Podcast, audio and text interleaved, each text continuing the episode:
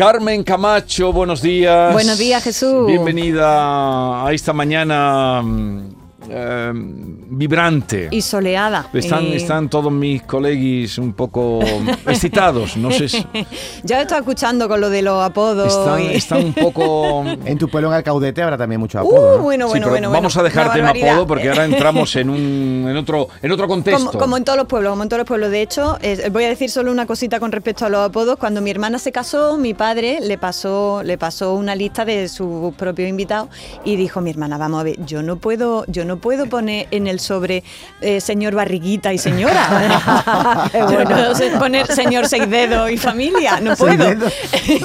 y mi padre tuvo que hacer pesquisa para saber cómo se llamaban de nombre y apellido algunas personas. Bueno. Señor Barriguita y señora. Señor y señora. Bien, vamos a la sección de hoy. Venga, Pues cuéntanos. hoy voy a tratar, Jesús, de ponerme al día poquito a poco con algunas de las palabras y consultas que nos vais mandando a través de las redes. Ya sabéis, por Twitter y por Instagram me podéis buscar en arroba y Carmela con 5 A's y también a través de notas de voz en el WhatsApp del programa, que también me vais dejando consultas.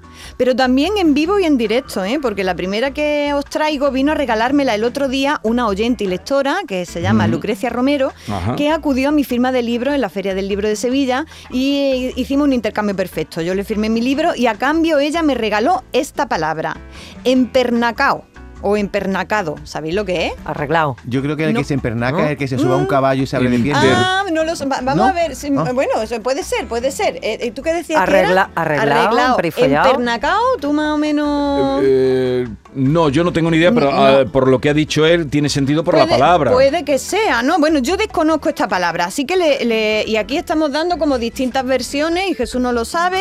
eh, pues vamos a pedir ayuda a nuestros queridos oyentes a ver si nos ayudan a definirla. Entonces, ¿de qué quieres definir? ¿Qué es empernacarse o ir empernacao? Esperamos vuestra respuesta. ¿Qué ¿eh? es empernacarse o ir empernacao? 670 940 200. Eh, Carmen Camacho pide ayuda. Venga, Eso vayan es. a ver quién nos lo cuenta y quién nos.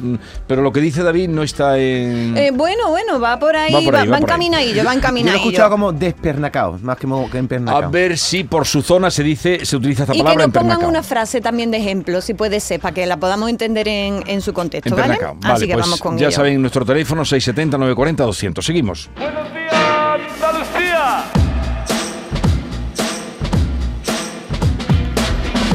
Y mientras nos van llegando vuestros audios, vamos con otras consultas que nos hacéis por WhatsApp y por las redes sociales. Hola, buenos días. Isabel de Sevilla. Mm, tengo muchísima curiosidad, porque lo escucho mucho por la radio y por la televisión, de saber si la palabra, si la frase ambos dos es correcta. O solamente hay que decir ambos, que es lo que significa dos. Gracias. Eh, aquí hay que aclarar cosas, ¿no? Muy interesante, ¿verdad? Muy buena pregunta, Isabel. Gracias por, por traerla. A ver qué pasa con esto, porque yo digo, a ver, decimos mucho ambos dos, ¿verdad? Sí, sí. Han venido ambas dos, Parece ¿no? una reiteración, ¿no? Sí, sí, no tiene toda la pinta de ser redundante, pero eh, ¿lo es o no? Bueno, el diccionario de la Real Academia Española nos cuenta que ambos o ambas significa uno y otro, o los dos, ¿vale? Le gustaron ambos textos. Eh, Sí. quiere decir que le gustaron el uno y el otro, o los dos. También se puede decir así. Y en el diccionario también consta la locución ambos dos y ambas dos. Viene directamente en el diccionario, ¿vale? Pone ambos o, o ambas y luego pone ambas dos o ambos dos, que significa exactamente lo mismo, uno y otro, los dos. Pero Ya. claro, eh, tiene razón nuestra oyente, ¿verdad?, de que la expresión esta es totalmente redundante, ambos dos. Eh, si, si- si ambos significa uno y otro, o los dos, ambos dos es muy redundante, ¿no? Eh, bueno, pues yo lo que he hecho es irme al diccionario panhispánico de duda y esto es lo que nos dice. Venga. Recordamos nuestro número de WhatsApp. eh, eh, no, pero esto no me toca. ¿Dónde estoy yo? ¿Dónde estoy yo? Me faltan, me faltan papeles. No, me faltan papeles. Claro, yo estoy aquí esperando el recordamos y me faltan, me faltan mm, texto, me falta el guion. Aquí lo tengo. Esta es la, la aclaración. Esta locución, sinónima de ambos, era muy frecuente en el español medieval y clásico, más con preposición ambos a dos que sin ella ambos dos, y en estas dos formas ha pervivido hasta nuestros días. Ambas a dos terminarían diciendo lo contrario. Sería un ejemplo. Un ejemplo. ¿Y ahora otro? El trueno fue Juncal Rivero y su madre de negro y plata ambas dos. Por su carácter redundante, está en retroceso en el habla culta y se desaconseja su empleo. Se desaconseja su empleo. Mira, muy interesante. ¿eh? Primero nos dicen que eh, esta locución tiene, esto se empleaba mucho en el español medieval y clásico, ¿vale? Que, que- y venía con la preposición ambos a dos, ¿vale? Esto, esto tiene su razón de ser y es que en el, en- el español medieval y clásico ya se utilizaba, pero nos dice el, el diccionario panhispánico de dudas que es redundante, como sospechábamos, y desaconseja su empleo, ¿eh? Pero que hagamos esta redundancia tiene su porqué y tiene su precedente en una forma expresiva muy usada desde antiguo. Eh, se ha comprendido todo, ¿verdad? Por tanto, esto tiene su razón de ser porque viene del español medieval y clásico, pero a día de hoy pues están... eh, Obsoletos. exactamente. Lo mismo que a día de hoy una redundancia también. Ahora, ahora lo comentaremos, ya veis. Tengo una pena que me está consumiendo todas las noches, todos los días. Tengo una pena que me come por dentro y no sé por qué me toque la lotería. Y es que este asunto de ambos dos como expresión redundante nos viene de maravilla para hablar de algunas maravillosas redundancias de nuestra manera de hablar coloquial y familiar, ¿eh? A ver, ¿quién no ha dicho alguna vez ven acá para acá? Oh, Todo el mundo ha dicho eso, o quieto parado. No hemos dicho, yo lo he dicho mucho, eso de quieto parado, ¿no? Me encantan estas expresiones que por supuesto no las usamos por escrito ni en el registro oculto, pero sin embargo están mm, asentadísimas en nuestra habla corriente y tienen su utilidad. La utilidad es la de enfatizar. La de insistir, la de poner el acento y añadir expresividad a lo que estamos diciendo, ¿no? Ven acá para acá, eso ya no cabe duda, ¿no? Eso está haciendo ahí Que un énfasis tremendo, ¿no? A simple vista, eh, estas redundancias que empleamos a menudo en el lenguaje hablado y coloquial van en contra de la economía del lenguaje, que es una cosa de la que presumimos mucho aquí en Andalucía, ¿no? que, es- que- que somos, economizamos bastante a la hora de hablar. Pero le añaden todo el salsipirri del mundo a la manera de hablar cuando, cuando lo dejamos caer en su contexto. ¿eh? ¿Habrá algo más redundante que la triple negación no ni? No, ni nada. Y vamos a ver, no es lo mismo decir no ni nada que directamente sí. Eh, no, de cuando dicen no ni nada. No ni nada como no, lo dudes, na, ¿no? Tiene ni más na, fuerza, ¿no? tiene más fuerza. Claro que tiene más fuerza, ¿no? Y por eso se hace precisamente, ¿no? Para darle ese énfasis y esa alegría al lenguaje, ¿no? En nuestra habla coloquial tenemos un montón de pleonasmos, que así se llama, o redundancia, la más de expresiva. Eh, decía esta de, de ven acá para acá, quieto parado, entra para adentro, sube para arriba, ¿no? Baja para abajo. Baja para abajo. Bien, eh, esto no es del todo censurable en el habla coloquial y familiar. Se puede utilizar sin ningún tipo de problema en su contexto, ¿vale? Pero también tenemos otras más sutiles en las que dilatamos la expresión. Por ejemplo, con adverbios, ¿no? Este ejemplo, a ver qué os parece. El teatro estaba absolutamente abarrotado. Ya, A ver, claro. si estaba abarrotado, no hace falta que El absolutamente. absolutamente, ¿no? O antes acabo de decir yo, eh, a- hoy día, ¿no? Hoy día, ¿no? Hay ahí una redundancia también, ¿no? O, es- por ejemplo, esta relación está enteramente acabada. Hombre, si está acabada, es que está enteramente acabada, ¿no? Entonces, le metemos ahí, mm, le metemos muchas ganas, ¿no?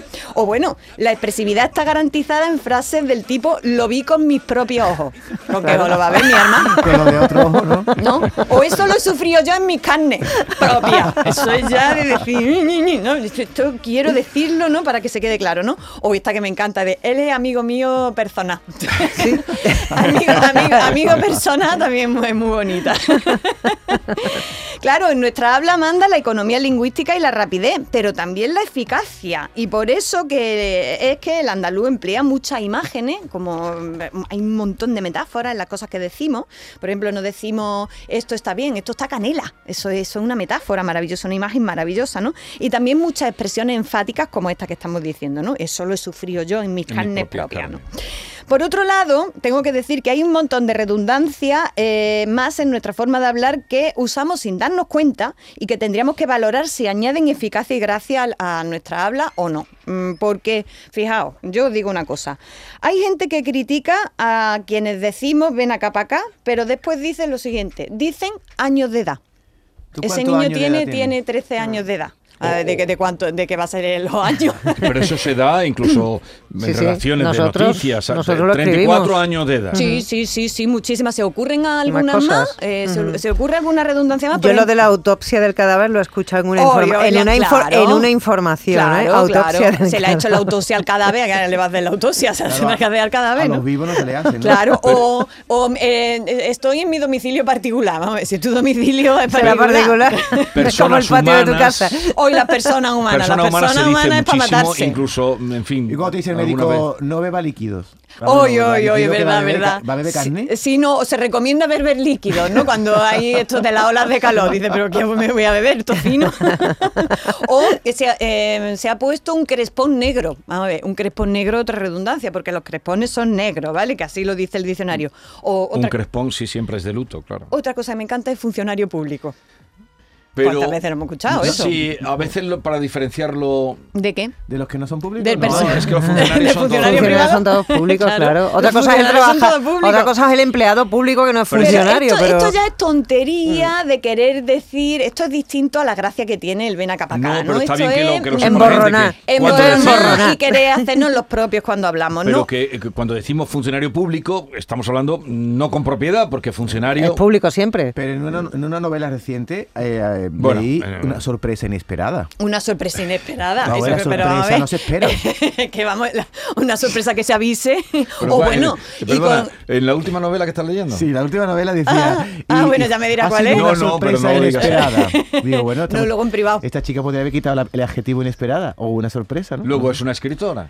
Sí, una escritora que Vale, estoy vale. leyendo ahora, sí. Vale, vale. Bueno, y otra que, que ha pasado también mucho con esto de- del volcán eh, de La Palma fue lo de lava volcánica. La lava tiene que ser volcánica. Si no- narices, si no, no es. Y claro, la- no y la- es, y las claro. pe- y las pelucas, La peluca postiza, ¿no? que las pelucas no pueden ser naturales. la peluca postiza.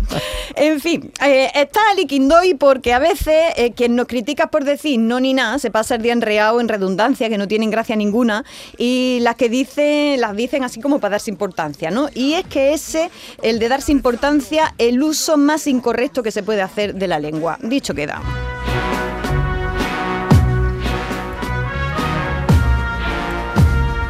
Vamos ahora con la consulta que nos hace nuestra oyente Irene Romero. Jesús, ¿la tienes por ahí localizada? Dice así, eh, buenas tardes Carmen, te escucho cada semana en Canal Sur y hoy, viendo las noticias referentes a las manifestaciones de Madrid, he escuchado al reportero decir la lideresa. No lo había escuchado antes, siempre he oído líder o la líder, el líder o la líder. Quedo a la espera de tus interesantes aclaraciones. Un saludo, Irene Romero. Adelante. Vamos pues con la palabra lideresa. La palabra líder es un sustantivo común en cuanto al género. Vamos a ver, esto quiere decir que se puede decir el líder o la líder, ¿vale? Eh, pero si te va al diccionario podrás ver que también está la palabra lideresa como forma femenina, ¿vale? Se trata de una variante, la de lideresa, que está muy extendida en América y que va teniendo una presencia creciente aquí en España. Por tanto, querida Irene, el reportero habló de mil amores y dijo lideresa e igualmente hubiera hablado bien de decir la líder. Se puede decir de las dos maneras. ¿Vale? Pasa como con la palabra poeta. Poeta es un sustantivo común en cuanto al género. Es decir, se puede decir la poeta y el poeta. Pero también existe la palabra poetisa para designar a la mujer que escribe poesía. En este último caso tengo que decir que muchas poetas, entre las que me incluyo, preferimos que nos llamen poetas a poetisa, porque durante mucho tiempo esa palabra poetisa estuvo untada de cierta pátina de desprecio, ¿no? Como si poetisa fuera ser De una poeta menor. ¿no? O que, que hace poesía así como sentimentalista y de lacitos rosas, ¿no? Eh, entonces, bueno, frente a eso Pero, ¿de preferimos... dónde nace eso? Bueno, pues de- del machismo Como de todo, perenne ¿no? Como de eh, y de la y de las estrategias para acabar con la escritura de las mujeres que ha existido durante A los mí en el siglos, colegio ¿no? siempre me dijeron- era ese apelativo, Pero no ¿no? deja de ser curioso De que hecho- cuando se pide desde, eh, pues, desde la mujer que se dé el femenino, en cambio la poetisa no se acepte. Pero precisamente porque está con ese, con el que está untada de ese desprecio, ¿no? Eh, la podemos recolonizar y podemos empezar a emplear poetisa limpiándola de eso, ¿Y ¿no? lo de médica sería correcto? Médica también sería correcto ¿Y a día de jueza? hoy, por supuesto. Y jueza yo creo que también. Sin Eh, embargo, sí, sí, yo creo que también. De todas formas, lo de jueza, lo de presidenta Vale. estoy segura y lo de jueza estoy también casi segura, pero esto lo vamos, lo vamos Sin a embargo. Carmen, el caso de presidente es el presidente y la presidente. Es un poco como lo no, del no, no, líder y la y la presidenta líder. también, lo trajimos aquí Es un quien día. preside, ¿no? Eh, pero lo voy a traer también, eh, Sí. lo trajimos aquí un día y si queréis traemos lo es de jueza y presidente, presidenta. que se puede decir por supuesto presidenta, faltaría más. Eh, lo trajimos, lo trajimos en una ocasión. Bueno, pues vamos ya con lo que nos están comentando nuestros oyentes. ¿Tenemos alguna llamada con esto de empernacao? empernacao. Venga, Adelante. pues vamos a verlo. Hola, buenos días. Soy Encarni de los Palacios. Pues en Pernacarno era mm, Yo cogía a mi hermano afín al cuadril y decía, le decíamos coger al niño en el pendacaste, en el cuadrile. No me entera muy No he pillado nada. No, yo tampoco. En el Eh, cuadrile, ¿ha dicho? cu- ¿Cuadrile qué? Eh, eh, mm, Será al cuadril, el Ah, cuadril ah, es esto. Mete al, Ah, mete al ah, niño aquí entre las Qué caderas. interesante, qué interesante. Claro, que eso se llama el cuadril. Uy, Sí, uy, uy, me ¿tú no sabes encanta. eso? No, que va, que va, Por que va. ejemplo, vamos a ver, va. pero me sorprendes, Carmen, No, con lo que no, tú no, sabes. no, no. Cuando Yo los, nunca he dicho eso, ¿eh? Cuando los nazarenos llevan el cirio, ¿dónde dirías tú que lo llevan apoyado? Aquí en la, en ¿Dónde? la cadera. ¿Dónde? En la cadera. en el en el cuadril. Yo eso no lo he dicho en mi vida. En el cuadril. No, no, Técnicamente no digas- es no, no el digas- cuadrado lumbar. no de ahí digas- vendrá lo del cuadril porque técnicamente es el cuadrado lumbar. No en digas la cadera que. Que se- que me- que me echan te de dicen que Triana. vas con los nardos. O sea, esta señora lo que quiere en decir es que el niño lo llevaba empernacado porque Claro. tenía una Lo- pierna lo, por lo delante. llevaba aquí Claro. en plan. O sea, sí, sí, yo- abierto de piernas. A mi sobrino lo llevo yo así. Mira, empernacao. Yo no sé, pero empernacarse, siempre hemos dicho cuando éramos chicos, empe- empernacate aquí, te subes aquí, es abrir las piernas, subirte en algún sitio, bien un caballo, bien acuesta, cuando no se ve empernacate, venga y súbete acostado. Empernacado es subirse y abrir las piernas para montarse en algún sitio. Eso es lo que tengo entendido yo de empernaca, empernarcarse. Y iría con el mismo no, sentido. Piernas abiertas, Exactamente. encajadas. Venga, Un Exactamente. besito, soy Carmen, un besito. Y ha dicho Carmen decir subir encuestas, ¿no? Eh, ya tenemos Pero aquí también cuadril, va con las subir piernas encuesta, abiertas. También va con- eh, eh, consiste en abrirse de piernas para encalomarse en algún lado. Buenos días, Vigorra y compañía. Em, en mi pueblo, en Pernacao, no, en mi pueblo se dice emparracatao. Emparracatao es una persona que se Esto sube en un caballo con una pierna a cada lado. En vez de las dos para el mismo lado, ¿no? ¿Cómo ha una dicho? pierna a cada lado, eso es emparracatao. Emparracatao. Un ejemplo que emparraquetao. voy a poner, pues antes poníamos encima de la tele la muñequita. Pues ahora como las teles son planas, no podemos poner la muñequita encima de la tele. Ahora la el pañito de tendríamos que crochet. poner, como yo le digo a mi marido, hay que ponerla en parracatá. Ponerla una pierna cada lado de la tele. Emparra- Pero dice, a ver, dice emparra- Emparracatao. Emparracatao. Emparracatao. Emparracatao. Vale. Emperra- eh, pa- parece que viene de parra. eh, fijaos que en el diccionario no viene empernacarse y viene espernancarse. Espernancarse viene en el diccionario sí y que- dice que es abrirse de pierna. Espernancarse. Espernancarse, no empernacarse, ¿no? Que, y aquí es em- emparracatao. Buenos días. Eh, me llamo Manoli. En Pernacao entendemos nosotros, o se dice por aquí por, por Sevilla, es mm, abrirte de pierna y subirte encima de algo, por ejemplo de un potro, de una, de Ajá. una bicicleta. Abrirte de pierna y subirte. Bueno, está Eso claro es que es abrir de piernas y encajarse. yo- eh, Exactamente. Pero yo noto una diferencia entre empernacarse y despatarrarse, porque el que se desparrata o que se Es- distinto. es distinto. Es como sí, sí, con es un como, sentido como, más como abrirse lánguido, de ¿no? piernas, así como no a lo, a lo loco, ¿no? Eh, bueno, pues esta palabra que sepáis que empernacarse no viene en el diccionario, pero sí viene en glosarios como el del habla de los pueblos de Cádiz o el diccionario Agropó, ¿vale? Y parece que tiene que ver con eso, con abrirse de pierna, con montar en algo, eh, con incluso con eh, montarse a horcajada, a caballo, en cuesta, en costaleta, en borombombillo, sobre, sobre alguien, en un pollete o en una silla, ¿vale? Eh, vosotros- Borombombillo. Sí, ¿Qué ¿lo es habías eso? escuchado tú lo del borombombillo, No. Jesús? Anda, pues yo no había escuchado me has criticado. Ahora te voy a criticar. Borombombillo. No, yo no he criticado. me has dicho, ¿cómo que tú no lo sabes? Que si tú dices eso, mm, viene Antonio Burgos y te corrige, porque ya les corrigió una vez a los compañeros cuando dijo un corresponsal, un, eh, bueno, un corresponsal no, un, estaban narrando la Semana Santa, esto hace muchos años, y entonces se le ocurrió, creo que fue, no sé, no voy a decir el nombre, eh, y dijo, los nazarenos van con el cirio apoyado en la... Bueno, le dedicó sí, un sí, artículo no, a Antonio no, Burgos no. diciendo que no podían ir como si fueran con, con el- los nardos apoyados Pues en lo la de cadera. borombombillo eh, se dice mucho por Jaén, también se dice borombillo. Y ¿Qué lo he es eso, mirado en el diccionario. y- Borombombillo, y- pero eh, se dice en plural. Se dice en plural, sí, y es ¿Y qué subirse, subirse en los hombros de alguien, ¿vale? Eh, No sé cómo, en muchos pueblos se dice de distintas maneras esto de subirse en borombombillo, en No- no lo cuesta, oído en nunca. costaleta. Así que si tenéis palabras de, de este estilo, por favor, mándamlas también. Eh, ya saben que es arroba aycarmela con 5 A's al final. Aycarmela, eh, bien en Instagram o bien en Twitter. Bueno, pues creo que me da tiempo, Jesús, a contar algo que os tenía prometido desde la semana pasada, Ah, sí, que lo es de que la salga el expresión sol por de que salga el sol por Antequera. ¿De dónde vendrá esto? Vamos hoy con ello. Cuando decimos que salga el sol por Antequera, ¿qué, qué queréis decir? cuando decís eso? Pues Que- que amanece, ¿no? Que, que sale por el este. Eh, no, pero cuando dices tú que salga el sol Ah, por porque Antequera, me da que- igual. La Que te da igual, ¿no? Que y, me da sí, ¿no? ¿Y vosotros cómo lo decís esa expresión? Eh, que- Mm, yo la utilizo poco, cuando salga el sol por Pero lo has Antequera.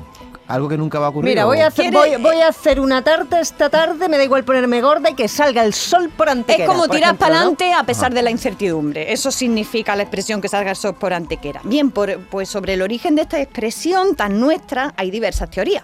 La primera de ellas incluye una aparición angélica. Aquí si no se nos presenta una Virgen y un Santo no estamos contentos. Resulta que el infante don Fernando de Aragón allá por 1410 no se decidía qué tierra tomar, hasta que una noche se le presentó una muchacha resplandeciente con unos leones, muy sencilla ella, y le dijo eso de que salga el sol por Antequera. Así que en cuanto amaneció, el infante cogió por la A45 y se encajó en Antequera y la reconquistó. Por lo visto se le presentó a Fernando de Aragón nada más ni nada menos que Santa Eufemia, a la que hicieron por supuesto la patrona de Antequera y desde entonces lo es. Otra teoría apunta directamente a los reyes católicos. Según esta teoría, la frase salga el sol por Antequera y se ponga por donde quiera habría sido exclamada en el campamento de los reyes católicos, allí en Santa Fe. Dado que Antequera está situada al oeste de Granada, por donde nunca va a poder salir el sol, la expresión tendría un carácter irónico. Porque si hubiera salido estando en Granada el sol por Antequera, estaríamos en la secuencia final de Amanece, que no es poco. Coño, padre, que nos está amaneciendo al contrario. Porque yo decía, Yo no aguanto este sin Dios. ¡No, señor! Maravillosa esa última secuencia de Amanece que no es poco, que amanece al revés, salió sol por Antequera y la Guardia Civil se le ha tirado con el sol, es maravillosa. y bueno, la última hipótesis que os traigo apunta a que el origen de la frase no se halla en los reyes católicos, sino en los moros, concretamente en un discurso de El Zagal, varelosísimo hermano del rey Mulacén, que sabiendo que la guerra contra Gonzalo Fernández de Córdoba estaba perdida, pidió coraje a sus soldados y que lucharan a la desesperada, es decir, vamos a muerte y que salga el sol por Mi madre está todo el día rezando, ella es cristiana, more y judía. Mi madre está todo el día rezando, su nombre es Andalucía. Tengo una pena muy grande. Y nos vamos ya con el poema que también le prometí la semana pasada a David Algo traer esta semana. Oh. El poema de Pedro Salina, que le, le- yo creo que se lo dedicó a su amante, no a su, a su mujer, a Catherine Whitmore, pero bueno, esto lo dejo, lo dejo aquí en plan momento, nadie. momento salseo. Va- vamos a- al poema. Vamos al poema.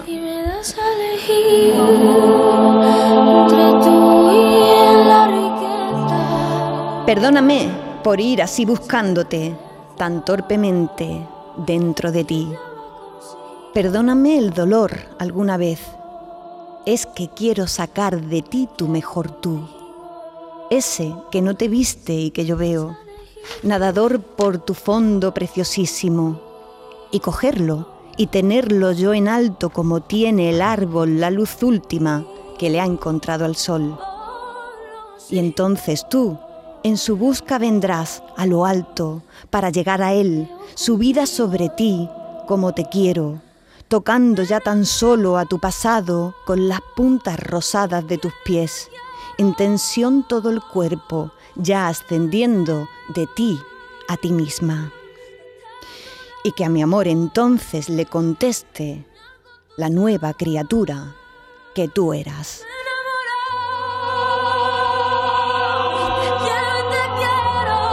Es sublime Pedro Salinas, ¿eh? Este poema y tantos otros. Es Es que quiero sacar de ti tu mejor tú. Es de la voz a ti de vida, ¿no? Sí, exacto.